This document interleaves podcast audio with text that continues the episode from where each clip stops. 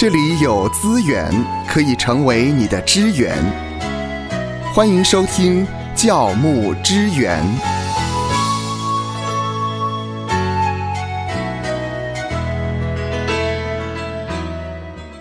今天的教牧支援，我们要跟您来谈一谈牧师或教牧人员该不该有冒险精神呢？宾州呢，匹兹堡第一长老教会的牧师叫 Bruce Seelman，他曾经在他的正道中引用了一名奋斗多年而且取得冠军的冲浪选手的话。嗯，他说到：“我们心中都有一种想掌握危机、置身冒险活动的需要。孤注一掷呢，是定义冒险的一种方式。当我们把生育、信念、财务安全、个人福利，甚至性命都摆上的时候，就是冒险了。或许呢，我们是为了刺激而冒险，也可能是期望达到更高的目标而冒险。就好像诗人 Samuel Johnson 所说的：“不妨冒个小风险，以换得更多的机会。”不妨冒个小风险，以换得更多的机会。不晓得对于未曾经验的事情，啊，教牧人员是不是想尝试，还是保守来看待呢？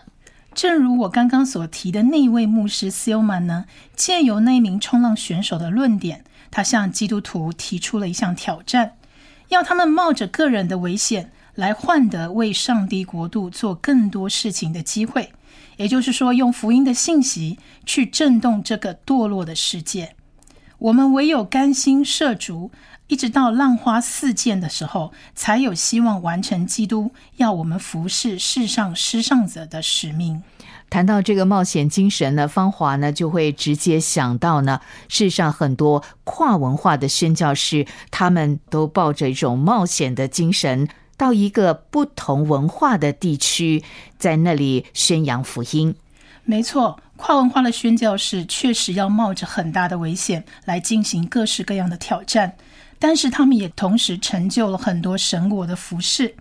如果我们思考冲浪者引发的刚刚那个挑战，嗯，其实不只适合跨文化的宣教士，还适合在牧师跟教会领袖身上。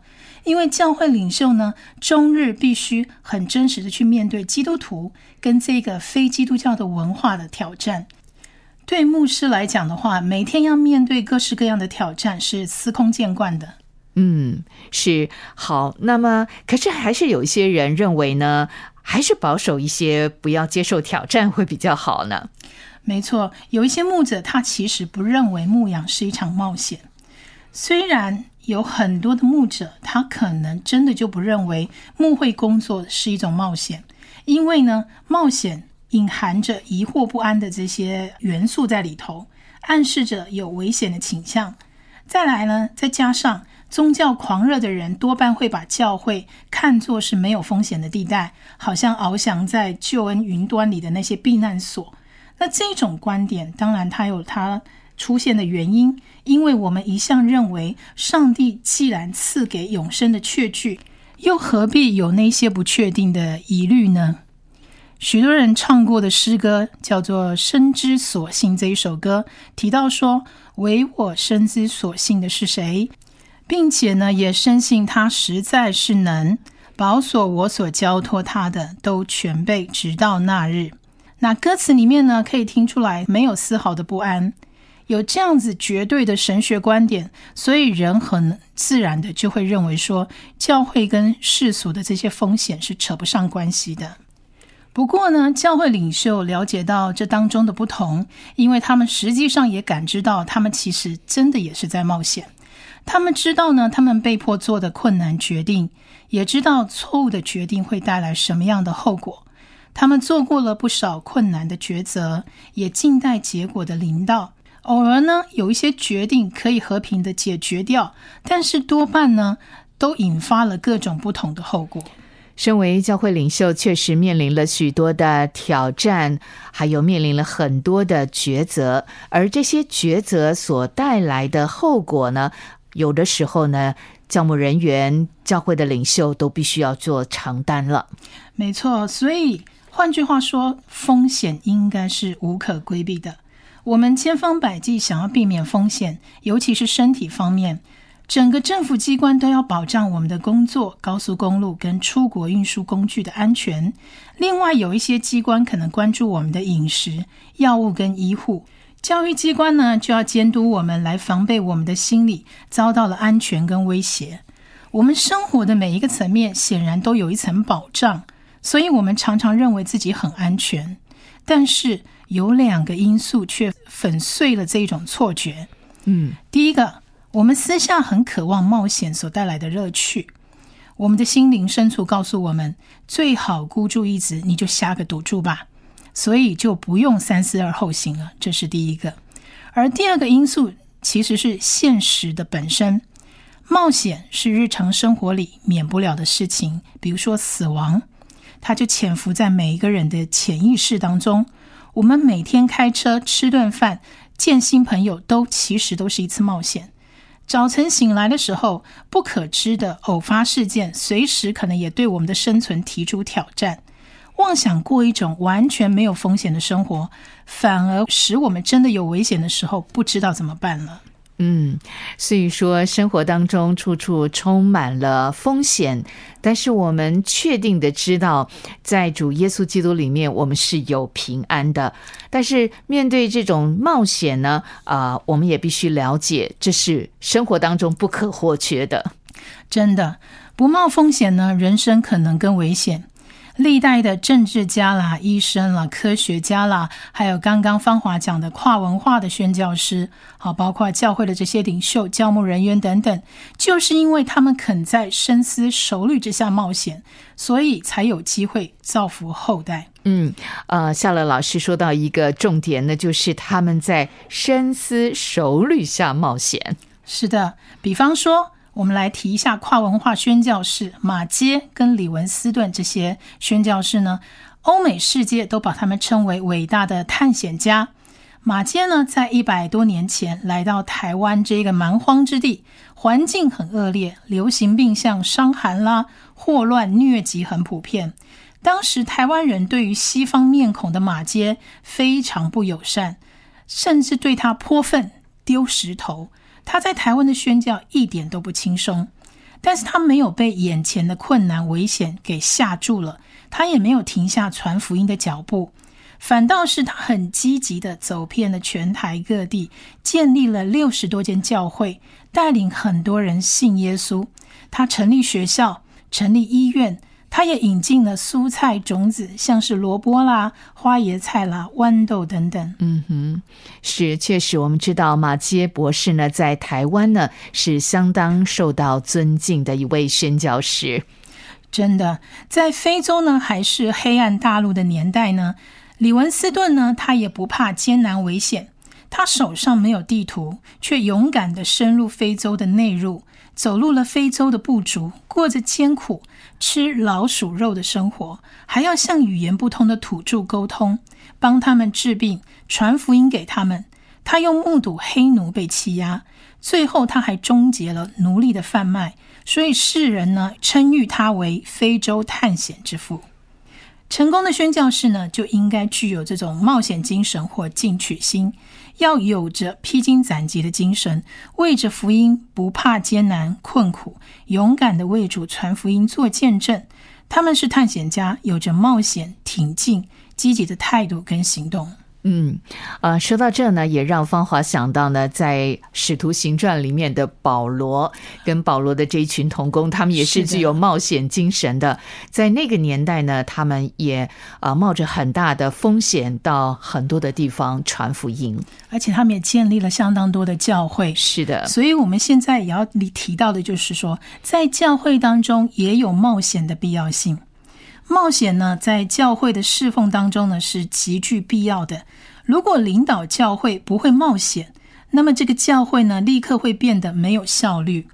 教会史上伟大的那些领袖都知道这个道理，他们冒着极大的风险，进一步贯彻教会的使命。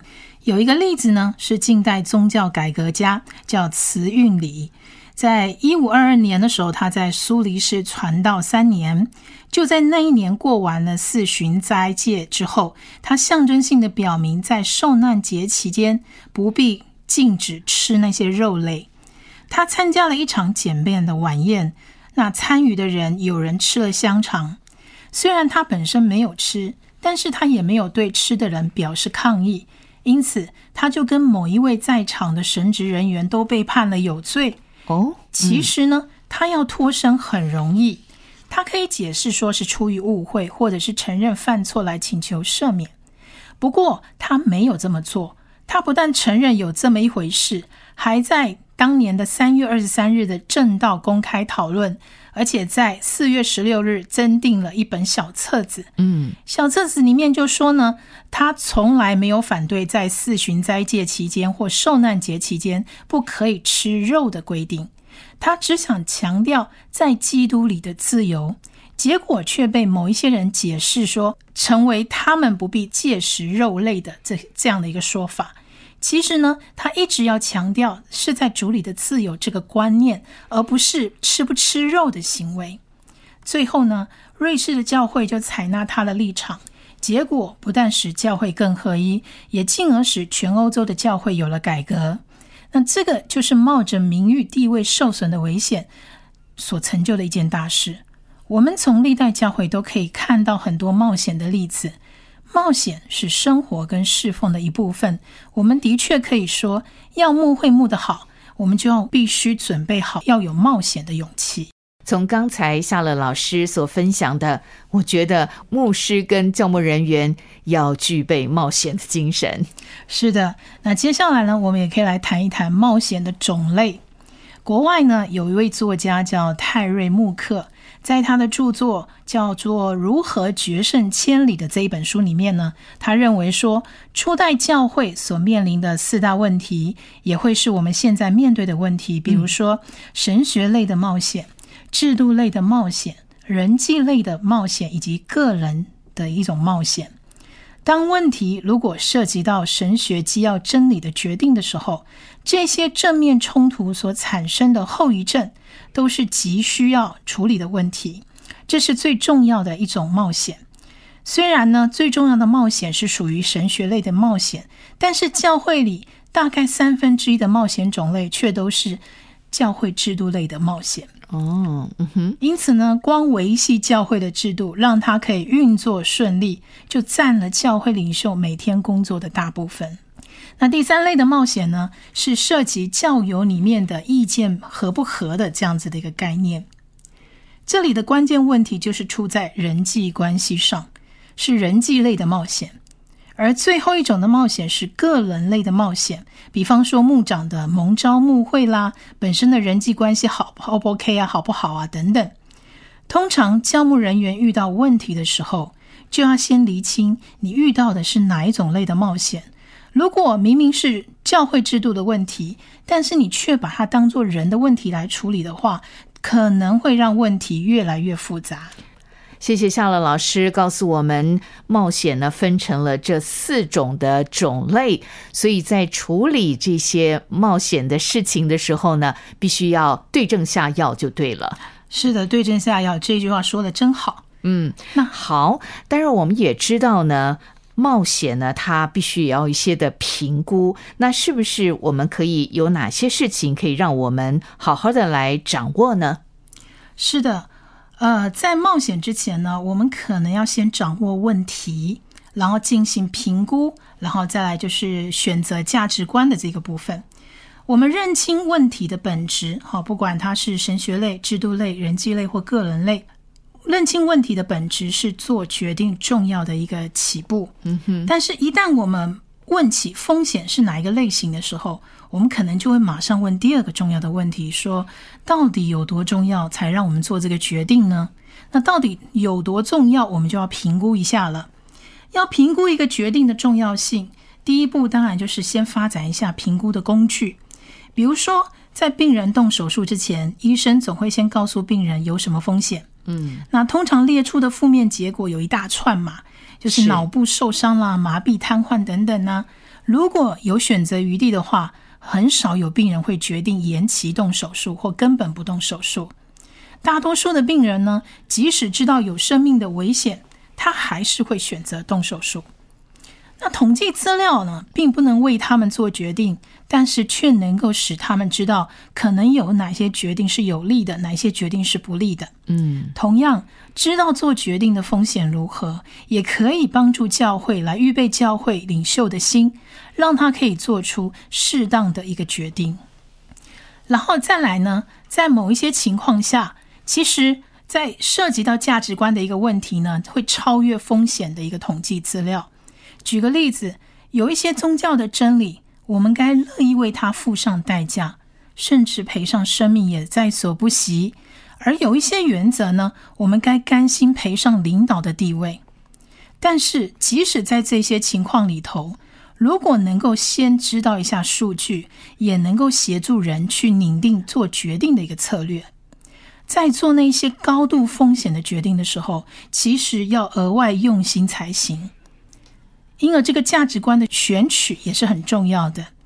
决定问题的重要性，它本身是一件孤单主观的工作，请教会其他人来支援是很重要的，尤其是领导者的支持。他们能够说出教会的使命，他们也能够雇佣牧师。所以，牧师一定要使自己的价值观跟他们是一致的。您所谓的领导者，是不是教会的长职同工，或者是核心同工？没错。那既然呢，我们说牧会它是一场冒险，那其中呢必定有不可缺少的风险。那这个时候呢，做一些安全的防护措施就是必然的了。嗯哼，牧会工作中的风险呢，如果是你任由它肆无忌惮的去发生，那就会非常具有破坏力。但是只要有适当的安全防护措施，这些风险呢，反而能够推动教会往前走。当然，问题是我们怎么样去装设够强的安全措施来承受这些风险呢？比如说，这里可能有四点。第一个呢，领袖的信誉。首先要考虑的因素是在牧会的阶段。有一句至理名言说到：“别在募会的头两年就做重大的改变，先建立信用或信誉才是智慧的举措。”嗯，这个呢，对于。刚出神学院进入教会牧会的啊神学生来说很重要啊！刚进入教会的头两年，千万不要做重大的决定。没错，我还记得以前我们有一些学长姐跟我们分享，他们就是在头一两年的时候，一进到教会就开始大肆的改革，然后下场都还蛮惨的。是，所以要留意啊。是的。有一些调查跟研究显示呢，牧师描述他们是在什么样的情情况下被迫离开教会的呢？又进一步问到，他们如果能够事先阻止离职这件事，将会采取有多么不同的做法？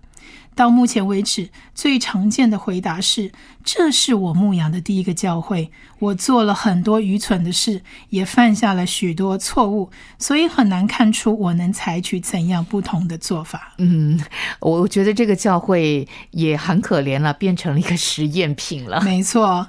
所以，通常呢，牧会的头一年，我们都会戏谑的说，牧师一生中最危险的时刻就是这个时候了。哦，那许多人呢，就是因为在那段期间发生危险，就永远离开牧会的工作。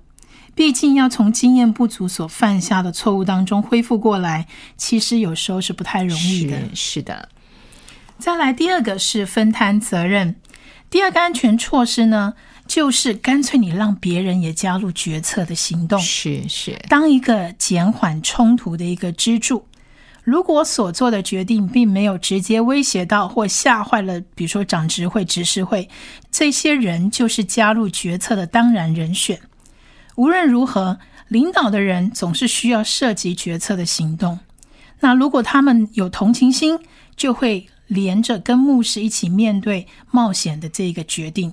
但是牧师有时也需要赢得一般会友的支持，而不是只有核心同工群的支持。是是，因为并不见得每一个领导者都支持这个决定。嗯哼。再来第三个是时机，时机也是最重要的安全措施之一。这一方面呢，有两种极端，一个就是仓促。时机还没成熟就断然行动，这个是一种极端。那另外一个是拖延，这也是一种极端。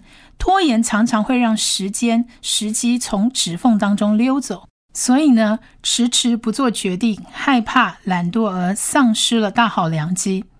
但是在这两种极端之间呢，却有一个最适合冒险的时机，而教会领导人就是要不断的在寻找这一种时机。